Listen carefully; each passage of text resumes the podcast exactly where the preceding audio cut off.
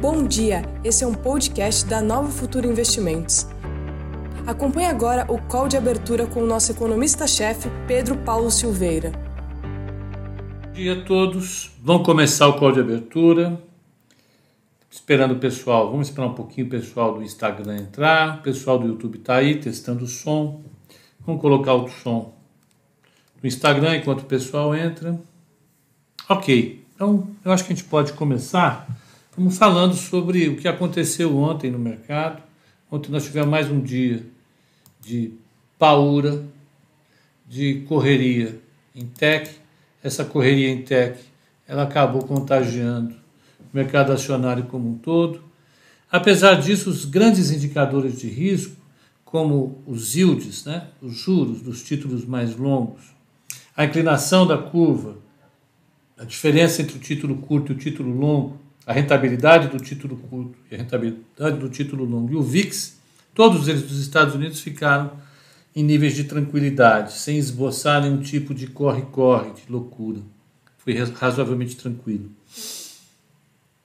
Aqui o mercado já ele sofreu mais, as empresas ligadas a commodities, como petróleo, mineração, siderurgia, sofreram, né, uh, uh, era inevitável, e uh, o dólar voltou a dar uma estressada ontem. Né?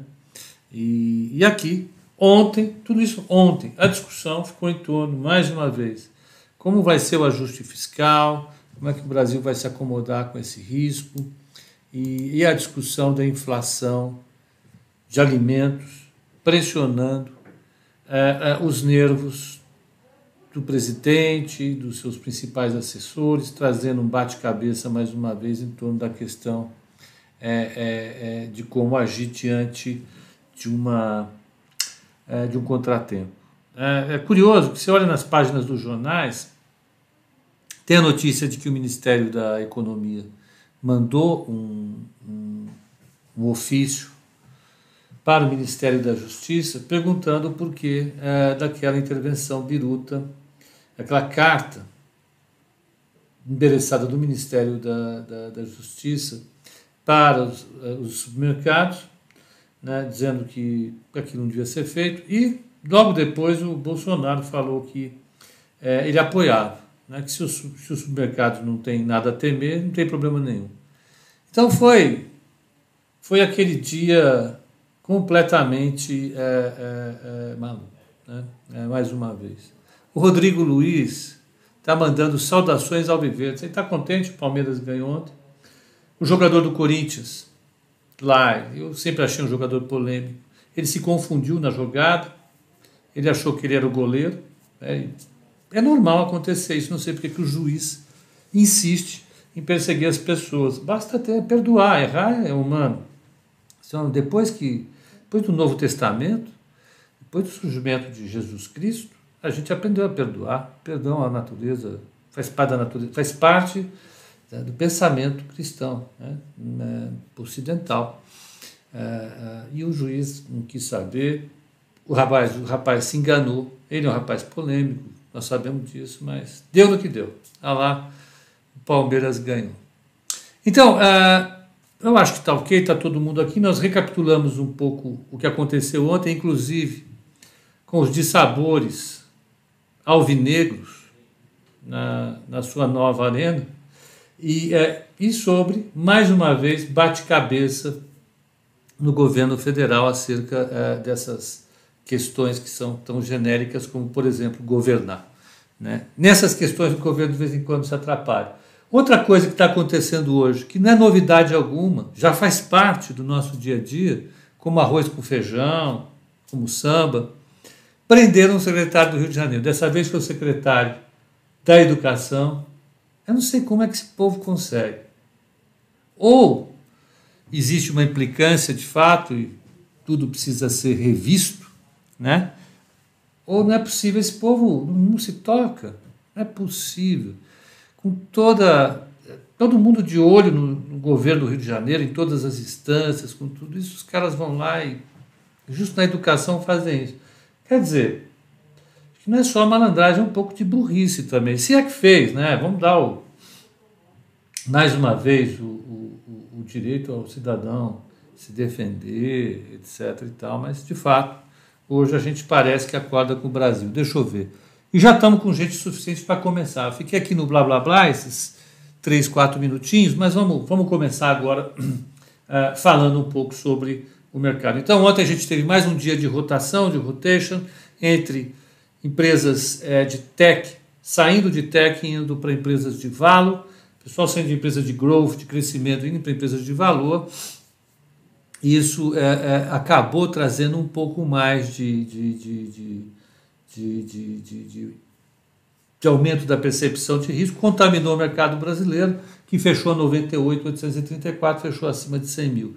E ontem à tarde, ontem no final, no código de fechamento, ontem à noitinha, é, é, eu comentei um pouco sobre esse nível que a gente está, 98 mil e alguma coisinha, é, é tem um, um, suporte grande para quem gosta de, de, de, de análise gráfica, e o mercado gosta de análise gráfica, existe uma questão é, psicológica por trás disso, tem um suporte grande, que é o suporte da, da reta de longo prazo, que começou lá em 2017, ela passa justamente por aí, o mercado furou essa, essa rompeu essa reta e depois recuperou, rompeu lá em março, naquela queda, depois subiu e agora ele se mantém. E além disso, tem a média de 200 dias, então você tem um, um, um momento do mercado, esse patamar que está aqui, é um patamar que traz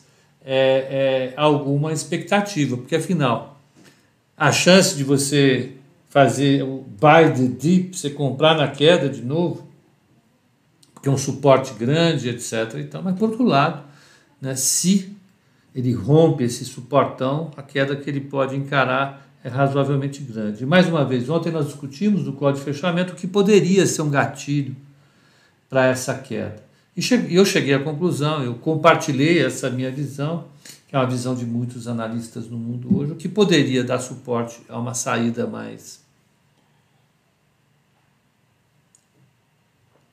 a uma saída mais forte do canal é um evento nos Estados Unidos. Sinceramente, é isso que, que importa. O Jackson está lembrando aqui que o 11 de setembro é uma data memorável. De fato, foi o dia do atentado terrorista nas Torres Gêmeas, ah, incrível, com passa rápido, e, e, foi mais um grande erro de percepção da minha parte. Vocês estão acostumados com meus erros de percepção. Naquele dia, eu efetivamente ah, eu, eu não dei a menor atenção até o segundo avião eh, destruir a, a segunda torre. Eu realmente achava que era uma um faniquito do mercado.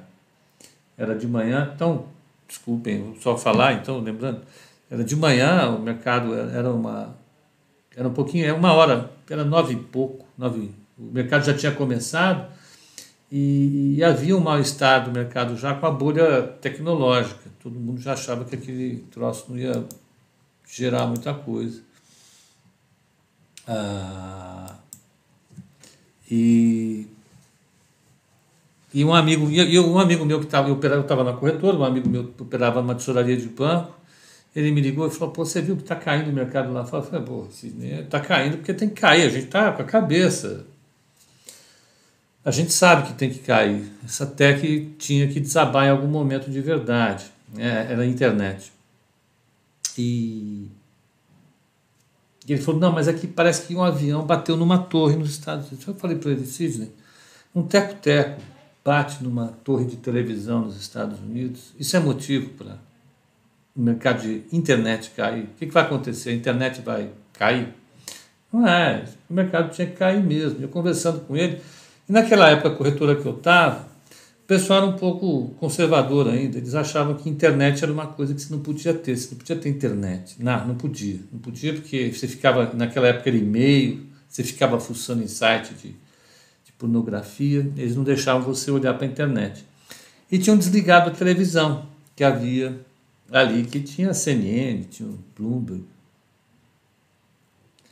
Aí começou a tocar o telefone, um monte de amigo meu, pô, pelo amor de Deus, vai lá no dólar, vai nisso, vai naquilo, o mercado pegando fogo, o índice derretendo, derretendo, derretendo, derretendo.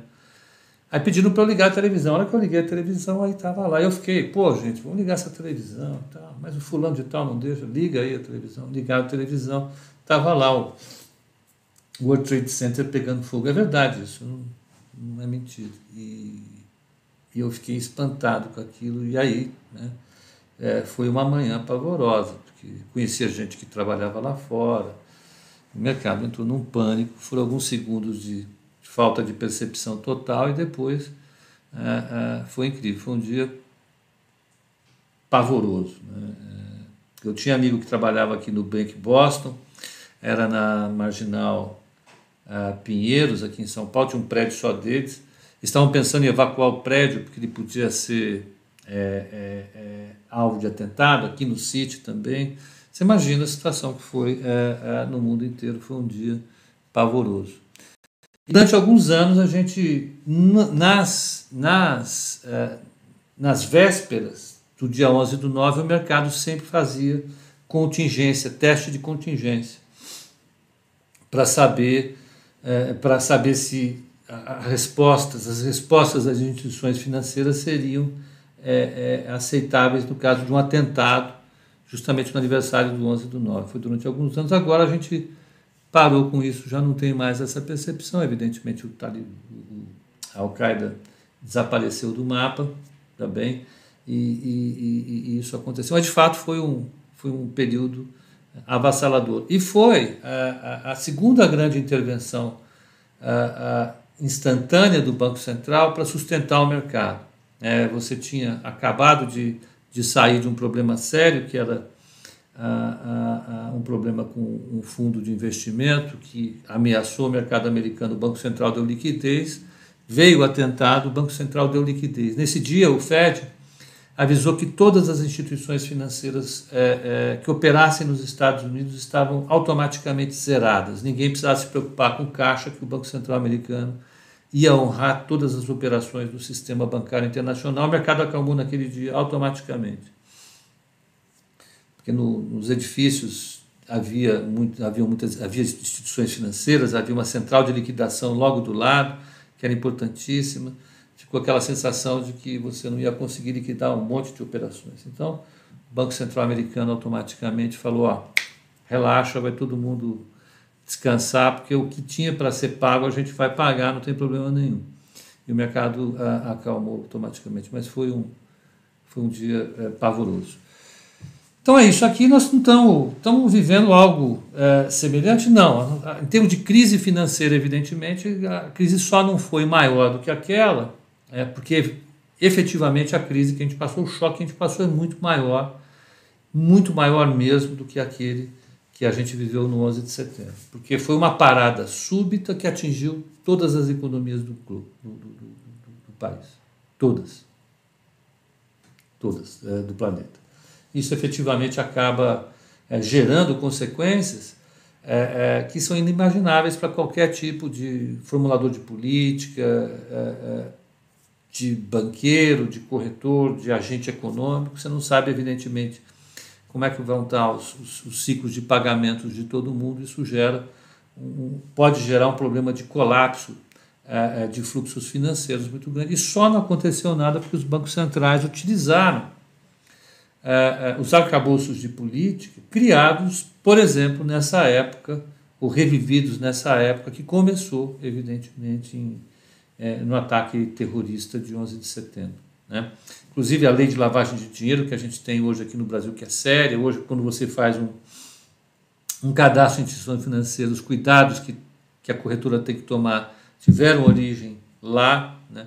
boa parte dos problemas de, de, de, de, corrupção que a gente pega no mundo hoje tem origem lá. O Brasil pegou um esquema gigantesco, foi o Banestar, que acabou não dando em nada, justamente por causa do, do, do 11 de setembro. Então a gente, de fato, tem uma, uma, uma, uma um início de um ciclo muito esquisito lá atrás.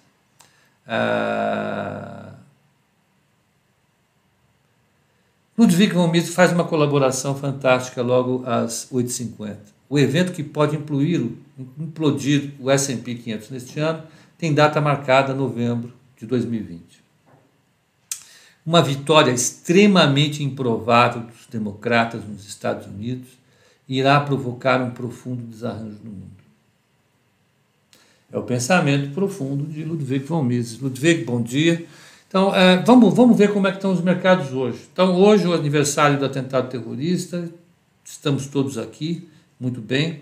É, é, os, os mercados ensaiam uma recuperação depois do susto de ontem. Né? Mais um susto. E mais uma vez, a gente vai continuar tendo essa volatilidade é, é, é, é até as eleições. Né? Não pelos motivos que o, o Ludwig von Mises falou, evidentemente, porque o mundo já viu democratas governando durante muito tempo e, e o mundo foi bem, com Clinton, por exemplo, com Obama. Né? Então, não é isso que muda, não é esse clima de fim de mundo que vai mudar, mas temos questões importantes a serem discutidas na eleição, sim, e a gente tem que ficar de olho. Então, adiante. O que aconteceu nessa madrugada? Os mercados começaram a se recuperar, eu acho que todo mundo tem em mente que os indicadores de risco estão relativamente equilibrados. Vamos lembrar como é que fechou o S&P 500. Simultaneamente, vamos botar a turma da, da tela na tela. O Dow Jones ontem fechou em 45 de queda, S&P 500 em 76 de queda e Nasdaq 1,99 de queda. É, foi aquele dia. E o petróleo voltou para os 37 dólares ali. Pumba. Ah. Na Ásia, é... na Ásia, o Nikkei já pegou uma melhora, subiu 0,74, Hong Kong subiu 0,78, Xangai subiu 0,79, Bombaim ficou no 0 a 0 e Singapura Bombaim ficou no 0 a 0 para cima, então 0,04 positivo. E Singapura no 0 a 0 para baixo, 0,04 para baixo. Né? Ah, na Europa, Londres é, é, sobe 0,24. É, vamos lá, pessoal. A, a, chance de um acordo, uma saída negociada para a Inglaterra, está complicadíssima. É, eles têm que fazer isso até o final do ano. E o que se discute é isso: né? o que vai acontecer com o Reino Unido todo depois que encerrar o período de negociação da saída do Reino Unido do, do, do, da União Europeia. Né? Não está indo bem essa discussão. Pode ter consequências? Pode, a gente tem que acompanhar. Né? DAX de Frankfurt 0,04 para baixo, Paris 0,13 para cima, Milão 0,07 para baixo, IBEX de Madrid 0,57 para baixo. Então vocês podem ver que na Europa você não tem sinal forte nenhum. Taxas de câmbio, ó, o euro está 1,1849, ele se valorizou um pouco em relação ao dólar, e o iene 106,15 está tabelado, o iene está sem graça. Que inveja. Uh, pelo menos lá no Japão não tem essa discussão de manda o Ministério da Justiça procurar o cara do arroz, etc. e tal. Depois eu vou, eu vou mostrar uma coisa que me mandaram aqui. Ah, a gente tem que brincar um pouco. Sexta-feira, né? Sexta, né? Então vamos sextar, isso. Taxas de juros. Taxa de juros de 10 anos nos Estados Unidos está 0,69, está 0,70 e alguma coisa, né? Então ela está ali, equilibrada. Uh, Andréia perguntando se eu posso falar sobre a ação da Pets. Já saiu, né? Eu vou dar uma, eu vou dar uma fuçadinha, dá um segundinho, quando chegando no Brasil, é, é, é, é, é a gente conversa sobre Pets. Só para dizer como é que foi, etc. E tal, tá bom?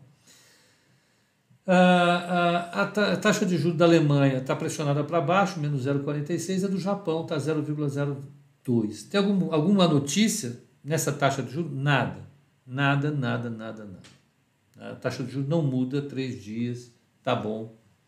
Realmente é só o mercado de câmbio que está pressionando um pouco. É... Rates and bonds, vamos falar sobre treasuries americanos, a inclinação da curva, 10 meses, 3 meses, está 0,10 positivo, 10 anos, 0,69, 1 menos 8 dá 0,59, que dá 59 basis points, está no patamar que tinha que estar. Tá, né? Não mudou absolutamente nada.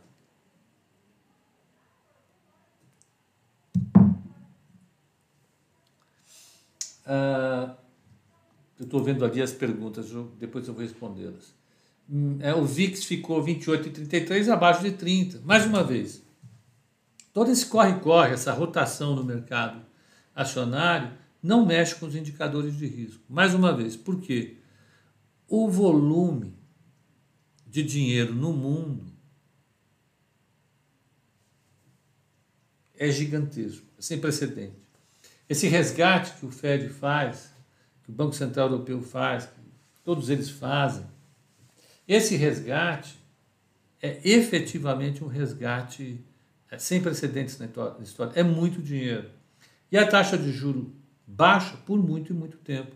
A taxa de juro para 10 anos, pós-fixada nos Estados Unidos, está em, menos, tá em menos 1%. Significa que o investidor americano está pagando 1% ao ano para o Tesouro Americano ficar com o dinheiro dele em termos reais. Não tem dinheiro sobrando no mundo. E essa taxa de juro para baixo, que o, que o mercado chama agora de repressão financeira, ela coloca para os investidores o seguinte: vocês vão tirar dinheiro da bolsa vão colocar onde? Aonde vocês vão colocar? Tem onde colocar. Simplesmente não tem onde colocar. Né? E, o, e, o, e, o, e as empresas que estão cotadas em bolsas são as empresas que venceram. Mais uma vez, no caso do JP Morgan, na recuperação em cá, a economia cai, se recupera a meio caminho, depois o mundo se divide em dois. Tem aqueles que vão se beneficiar aqueles que vão se prejudicar profundamente. Né? As ações das empresas que estão em bolsa são os beneficiários são as beneficiárias desse ciclo estranho que a gente está vivendo. Por quê? Porque são empresas super fortes, são empresas que têm atuação nacional e global, têm muita capacidade financeira, né? e diante de um cenário desse no qual milhares ou milhões de empresas no mundo vão quebrar, é o que você tem, né? São as empresas que vão se beneficiar. Alguém está pedindo para falar sobre a agenda econômica. Gustavo, hoje a agenda está mirradinha. Eu ia passar justamente nela agora. Uh, obrigado pela aceleração. Já está abrindo, né? Olha, uh, teve inflação na Alemanha, inflação na Alemanha é negativa, 0,1, em relação a, a, a, a, a julho, agosto a, a julho. E a inflação anual Zero. Simplesmente zero. Ah, teve dados de empréstimos na, na China, que eu, eu não, nem, nem vou discutir, porque eles não são efetivamente importantes. E daqui a pouco no Brasil sai o índice de serviços do Banco Central, do Banco Central Brasileiro. É uma medida importante para a gente olhar. Tá? É, é, e pega a atividade do setor de serviços, é uma atividade importante. É... Gustavo, eu agradeço, meu caro.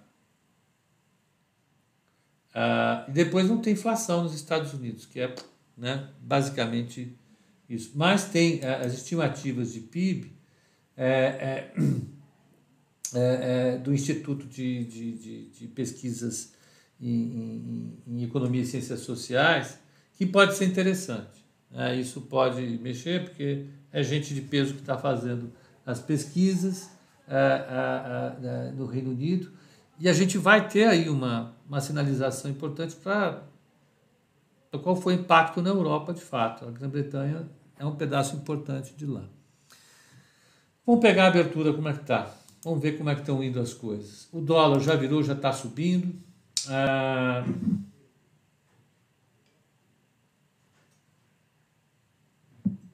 Deixa eu pegar aqui. Um segundinho, vamos ver a abertura. Depois eu vou responder a pergunta sobre como é que está PETS, como é que foi a emissão. Ó, o mini índice, que fechou ontem a 98,360, está 98,115, está aí com 700 pontos de alta.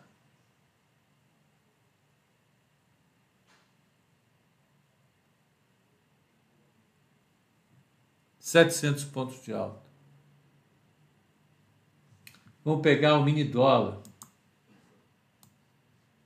Pré-mercado, WIN, arroba, 98,300.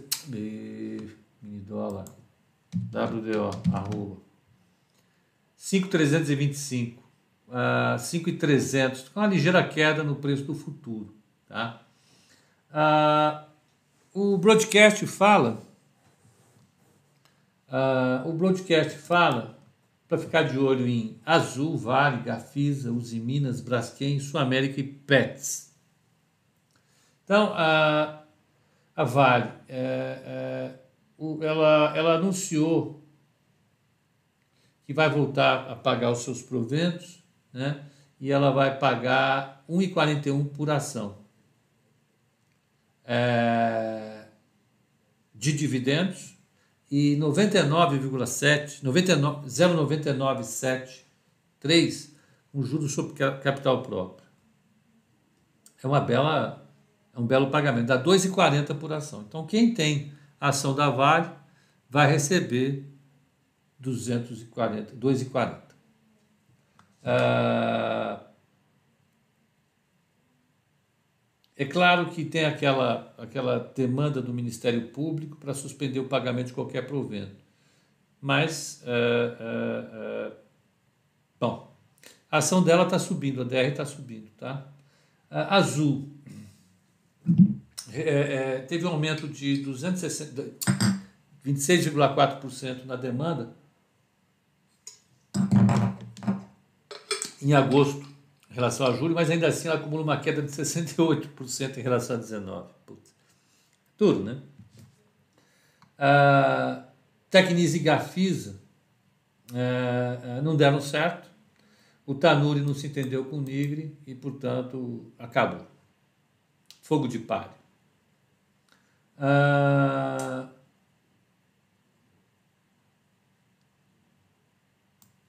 a Pets tem hoje o primeiro pregão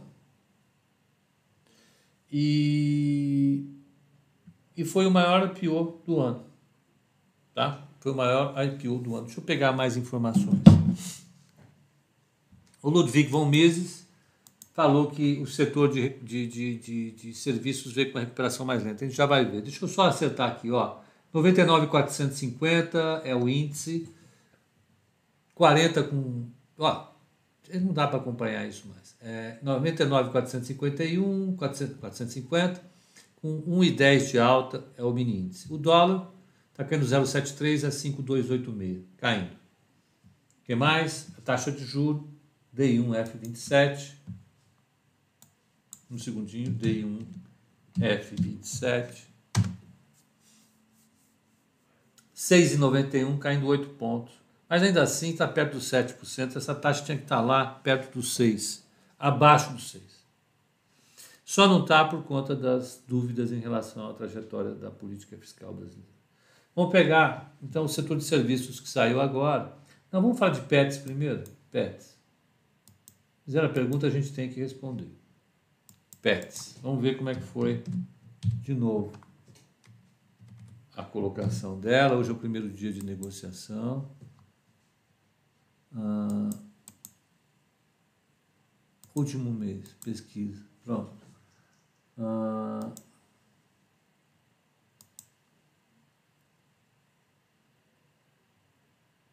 deixa eu ver.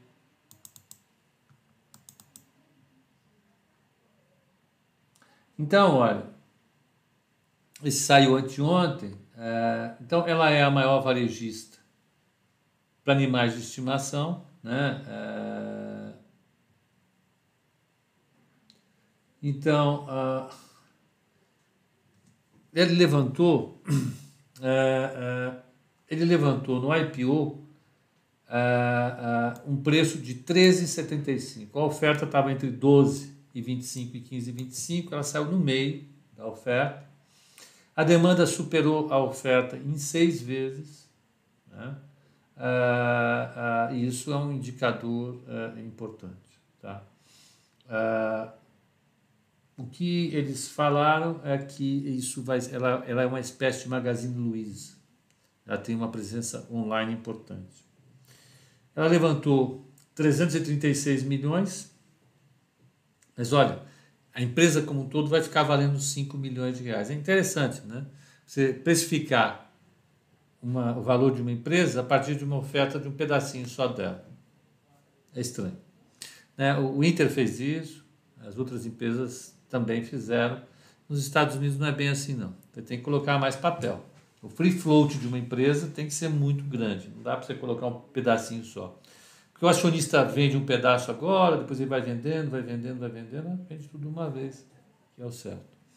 Mas, de qualquer maneira, o papel saiu a 13,75. Começa a negociação hoje, é o primeiro dia de negociação. E eu, sinceramente, eu não, nunca acompanhei esse papel, é um setor que eu acho que, que, que é muito demandado, né, por conta do papel que hoje os animais de estimação têm na vida do brasileiro, mas eu conheço muito pouco a empresa. Né. Vamos começar a conversar sobre pets mais para frente. Né. É, quando você coloca 300 milhões de ações no mercado, significa que a gente vai se debruçar sobre, nós vamos debruçar sobre um papel que tem liquidez de mercado de 300, 400 milhões de reais. É muito pouco. Né? Eu não posso indicar um papel como esse. É, foge do nosso escopo. Se eu der uma indicação desse troço, papel não vai ter comprador. Então, é, definitivamente, é, é isso serve para o investidor que vai colocar na carteira e deixar por muito, muito tempo. Então, vamos. É o que tinha de PET. Saiu a, na metade da oferta, a demanda foi grande, tá? e, e é isso. Tá, André? É basicamente isso. Seguimos adiante? Vamos, né? Vamos tocar o nosso barco. Ah, vamos pegar só o Banco Central, soltou o setor de serviços, vamos ver aqui o setor de serviços.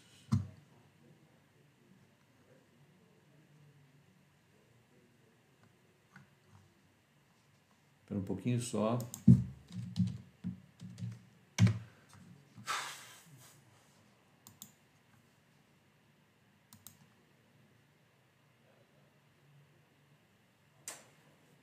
O Nubank comprou a Easy, hein? confirmado. Poxa vida. Aqui não está dando. Um pouquinho só. Deixa eu só pegar aqui e ver se me aparece. O broadcast, quando tem notícia de última hora, ele não, ele não solta. Vamos ver. Está aqui. Não, o IBGE, aqui, Banco Central. Desculpe. É, o IBGE, eu meti o Banco Central na cabeça e não saí disso, né? Desculpem. O IBGE investe em tal com o Banco Central. Mas o Banco Central faz o IBCBR. Tem nada a ver com isso. É, o setor de serviços ele subiu é, 2,6. A expectativa de é, é, em julho, frente a junho. A expectativa quanto era? Vamos voltar. As expectativas do setor de serviços é no 3.1. Ah, já está atualizado. Em relação ao ano passado, ele ainda está caindo 12%, 11,9%. Né? E o setor de serviços é um setor é, é, que representa a maior contribuição para a atividade econômica brasileira. Então, você vê que, apesar do comércio ter dado aquela pancada, o varejo ter dado aquela pancada ontem, Olhando a pancada como nós olhamos ontem, vale lembrar, uma parte significativa da pancada veio do supermercado, dos bens essenciais. Né? E os bens essenciais tiveram, de fato, um aumento de demanda por conta ah, ah, da, do auxílio emergencial. Isso a gente já sabia. Né? Quando o governo percebeu o impacto do auxílio emergencial, até o governo ficou surpreso. Porque efetivamente uma parcela significativa da renda urbana subiu, e subiu fortemente. Apesar da renda urbana ser R$ 2.500, na média, uma parte gigantesca da população recebe muito menos que R$ 2.500. Recebe menos, muito menos que isso. Quando você deu o auxílio emergencial, a renda desse povo subiu. Subindo a renda desse povo, aumentou a demanda por alimento, por material de limpeza, pelos bens que são vendidos no supermercado, gás de cozinha, etc. E, e, isso aumentou as vendas do varejo, né? porque elas têm um peso, é, é, esses itens têm um peso muito grande. Agora, se você retirar o efeito dessa alta do varejo, ah, o varejo ele está em queda.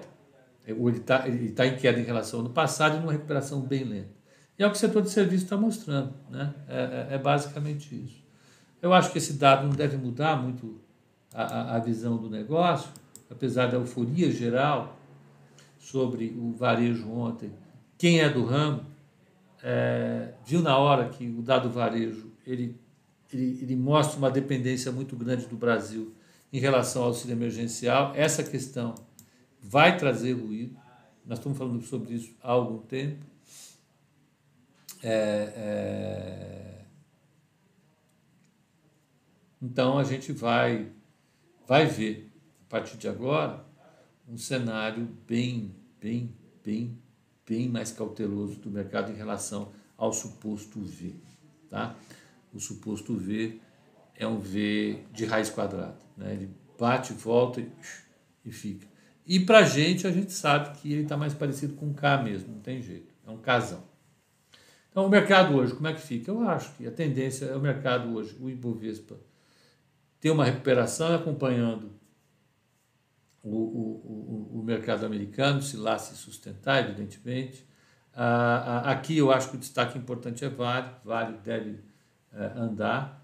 É claro que isso vai ensejar uma briga com a justiça, porque de repente isso pode empurrar o juiz a aceitar a reclamação do Ministério Público e bloquear o pagamento de dividendo isso vai pegar mal para Vale. Vamos ficar de olho só, né? Cachorro mordido de cobra, né? Vocês sabem. É, é, ou gato escaldado, como dizia a avó. É, é, então a gente precisa ficar de olho em Vale, mas ela vai subir com certeza. Lá fora ela está subindo 2% a, a, a, a, no, no pré-mercado. E essa é, a, é, a, é o cenário para hoje. O dólar está mostrando uma queda. Espero que se mantenha assim, porque isso arrefece um pouco as discussões em torno do equilíbrio do mercado cambial e o taxa de juro é, já parou a queda, já, já zerou. Isso significa que o mercado vai continuar de olho na questão fiscal. Então, para o pessoal do Instagram, um excelente pregão, bom dia. E até o call de fechamento hoje, às, às 18 horas aqui. Não é isso? Ah, ah, um abração para vocês e o pessoal do Instagram segura aí que a gente vai continuar.